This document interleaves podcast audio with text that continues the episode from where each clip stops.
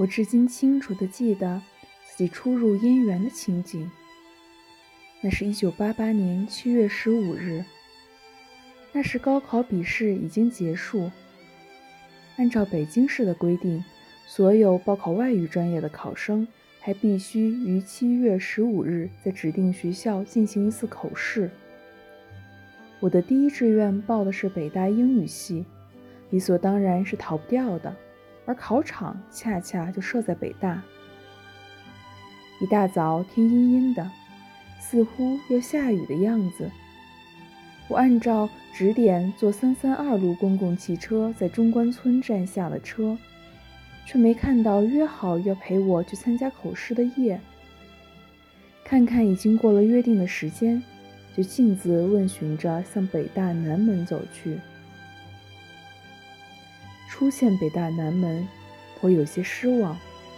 我原以为像北大这样的高等学府，大门怎么也得有种逼人的气势，总得让人感到望尘莫及，方才显出其与众不同的风采。然而，南大门却太简单、太朴素、太平易近人了。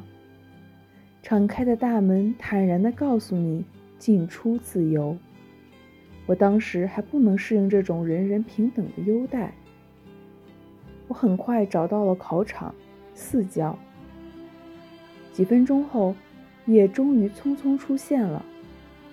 他说：“我怕你弄错了，原来口试考场都设在民主楼，就坐了两站三三二去西门那边看了看，一看确实在四教，我又赶紧坐车回来了。”这是我第一次听说学校大的居然要坐公共汽车往返。按顺序，口试一时半会儿还轮不到我，叶就建议先去熟悉一下校园。听他的口气，我俨然就是北大的一员了。叶和我在中学就是校友，他本是一九八五年考入北大西语系德语专业的，却只用了三年时间就读完了本科。那天正是他毕业离校的日子。